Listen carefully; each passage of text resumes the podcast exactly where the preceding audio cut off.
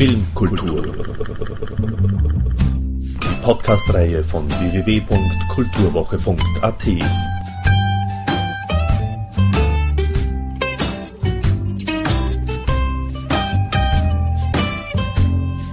Präsentiert von Manfred Horak.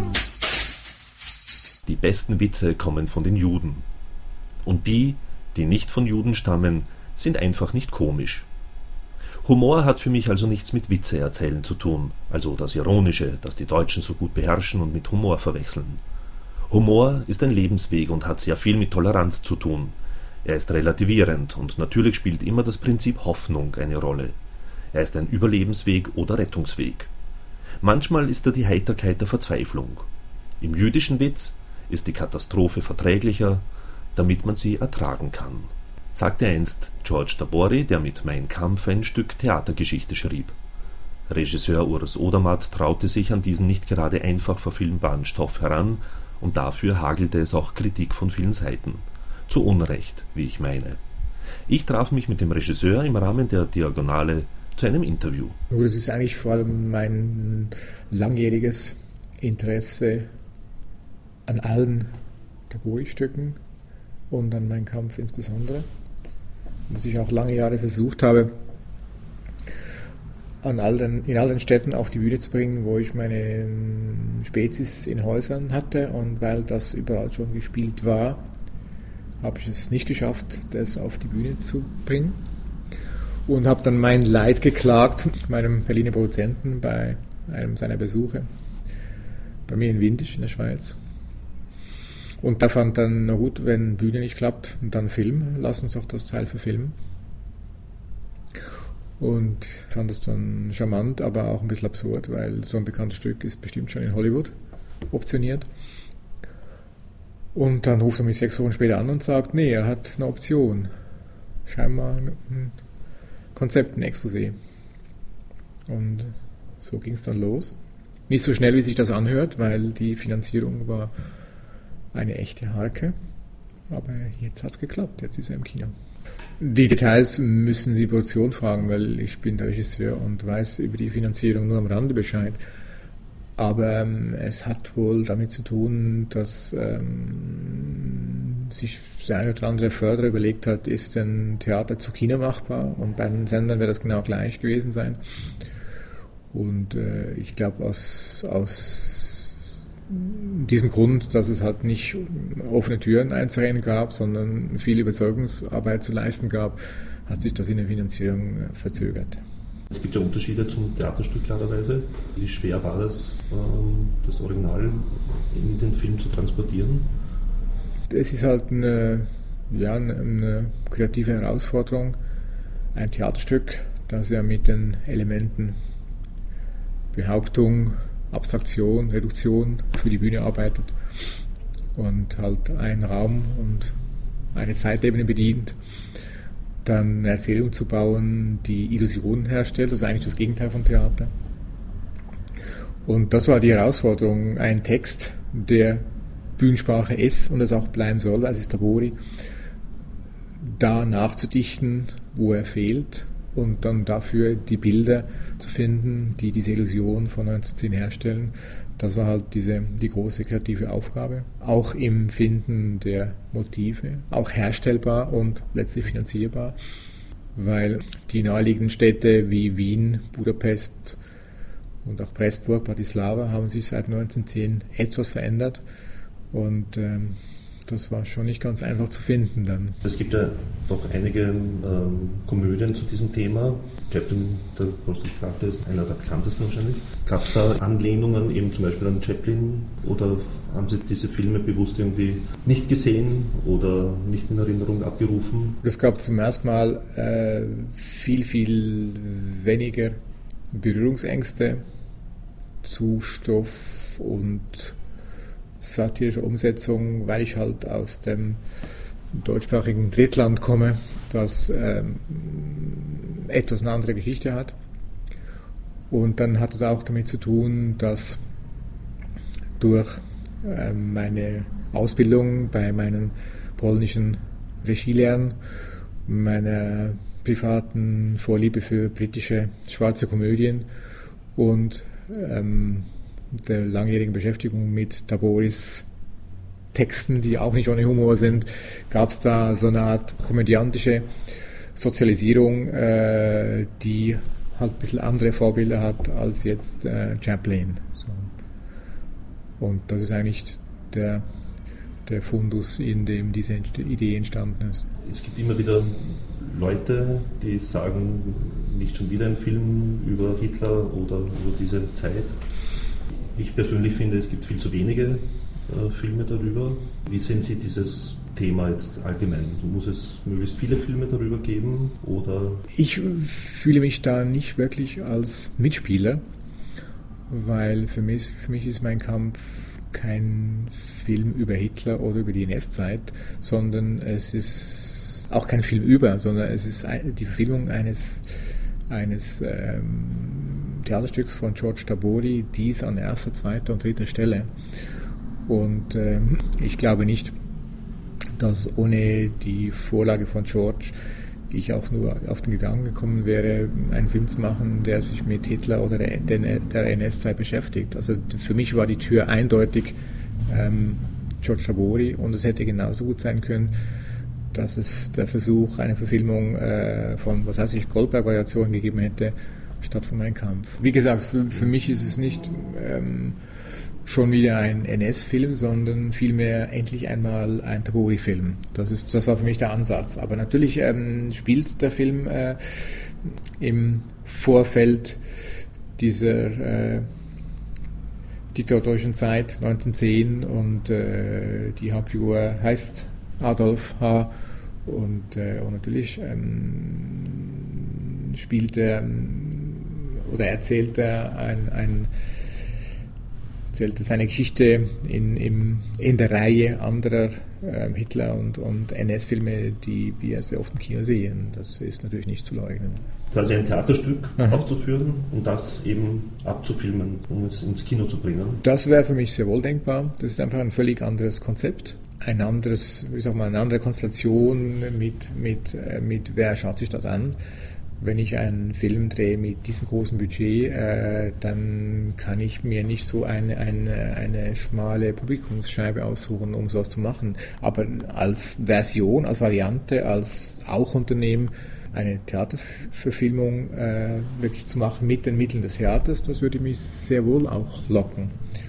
Und es ist auch kein Zufall, dass ich jetzt bei meinem neuesten Film was ganz Ähnliches gemacht habe. Die Verfilmung eines Theaterstücks aus eigener Feder, dass all dieses Bebildern, was wir bei Mein Kampf gemacht haben, weglässt und sehr, sehr viel theaternah bleibt, aber durch, ähm, durch den optischen Zugriff, dass der Film halt fast zum großen Teil aus Nahaufnahmen besteht, die das Theater nicht hat, ist er trotzdem ganz anders zwar, aber trotzdem sehr, sehr Kino. Das heißt, beide Varianten gibt es. Und äh, diese beiden Zugriffe mit verschiedenen Stücken zwar, aber als Filme parallel zu haben, demnächst, ist für mich sehr attraktiv. Ah, die Locations, also Wien ist ja auch ein, ein Drehplatz. Wie einfach ist es sozusagen eine Drehgenehmigung zu bekommen? Gut, wir haben ja nur eine Handvoll Tage in Wien ja. gedreht. Der größte Teil war in Zittau in Sachsen. Ich sehe da nicht bis ins Letzte durch, wie viel logistischer Aufwand das war für die für die Produktionsleitung die Genehmigung zu bekommen, aber es war bestimmt sehr schwierig, weil halt Wien sich äh, seit 1910 sehr verändert hat, weil die Zeit halt viel hektischer ist, weil jede Art von Absperrung in, in der Großstadt ähm, vorsichtig formuliert viele Umtriebe mit sich bringt. Und äh, jeder, der da helfen und genehmigen muss, ähm, wird bestimmt auch eine Rechnung irgendwelcher Art stellen. Also ich stelle mir das sehr aufwendig vor. Aber es hat äh, immerhin geklappt und äh, das ist doch wunderbar. Und der, der Großteil ist in Zittau gedreht worden? Der größte Teil ist in Zittau gedreht worden. Dann gab es noch ein paar Aufnahmen in Ungarn. Es gab noch ein paar Aufnahmen äh, an der, in der polnischen Seite von Görlitz und noch in einer Kleinstadt namens Herrnhut. Aber 90 Prozent war Zittau in Sachsen. Zittau ist so eine, war so ein Außenableger, äh, habsburgisch im, in, in, im heutigen Sachsen. und es eine verlorene Ecke Deutschlands war das wohl schon zu Ostzeiten in der DDR. Wir kamen da an und der Bürgermeister hat uns ähm, willkommen geheißen und hat gesagt, ähm, sucht euch ein Motiv aus, es steht bestimmt leer, weil die Stadt hat wohl zwei Drittel der Einwohner verloren seit der Wende. Und der Grund liegt in so banalen Dingen, dass halt keine Autobahn hinführt. Das heißt, da will keiner hin. Und in der Mitte der Stadt war eine Wiese und die konnten wir dann nutzen, um da unser Hauptmotiv aufzubauen. Und das ist sehr praktisch. Das ist eine Wiese und rundherum ist Habsburgisch. Was will man mehr? Ähm, zur Sprache selbst, diese oberösterreichische Dialektfärbung, die es in der Darstellung von, von Schilling gibt. Wie, wie, sind Sie da herangegangen, sozusagen die, die Tabori-Sprache und Anführungszeichen und halt äh, mit all diesen Färbungen äh, den Schauspielern rüberzubringen sozusagen, das, beziehungsweise wie, wie, wie, strikt ist das Drehbuch? Wie viel Spielraum gab es da? Das, Dreh, das Drehbuch gab, besteht zu zwei Dritteln, würde ich mal sagen, aus Tabori Originaltext und vielleicht ein Drittel, vielleicht etwas weniger aus durch äh, die Geschichte bedingter Nachdichtung in, im taborischen Stil. Und die Dialektfärbung wurde von einem äh, österreichischen ähm, Dialog Coach mit den Schauspielern, vor allem mit Tom Schilling, eingeübt. In, ähm, in der Art und Weise, wie diese, ne, dieser Dialogcoach vermutet hat, wie Hitler mit der Herkunft, die er hat, dann vermutlich 1910 gesprochen hat. Und äh, wie sehr das angenähert ist, ist natürlich Bestandteil der Fiktion weil wir haben zwar im Ohr, wie Hitler 20 Jahre später gesprochen hat, aber wie er 1910 gesprochen hat und wie stark da seine Dialektfärbung sich noch ausgeprägt hat, da kann man nur Zeitzeugen fragen und die werden langsam rar. Spielraum sozusagen für Schauspieler, gibt es den bei seiner Produktion? Den gibt es natürlich sehr stark in der, in der, in der Interpretation, in der, in der äh, Subtextsetzung, in, in äh, in äh, jeder Art von Blickchoreografie, in Gängen. Äh, die Texte sind natürlich bei einer, bei einer Theateradaptierung gegebener und gesetzter wie bei in der Regel bei einer freien, freigeschriebenen Filmgeschichte. Wobei man da auch ähm, verschiedene Meinungen sein kann, weil ich in äh, in meinen eigenen Drehbüchern dann schon immer auch äh, genauso auf Texttreue setze, wie wenn es ein, ein Theatertext ist, aber andere Kollegen sehen das wahrscheinlich freier. Das heißt, die, die Texte sind, sind ein gegebener, fester Raum, innerhalb diesen engen Grenzen dann die Freiheit grenzenlos ist. So ich das beschreiben. Stünde es für Sie nochmal zur Option oder, oder im Wunsch sozusagen, ähm, ein weiteres Tabore-Stück zu verfilmen?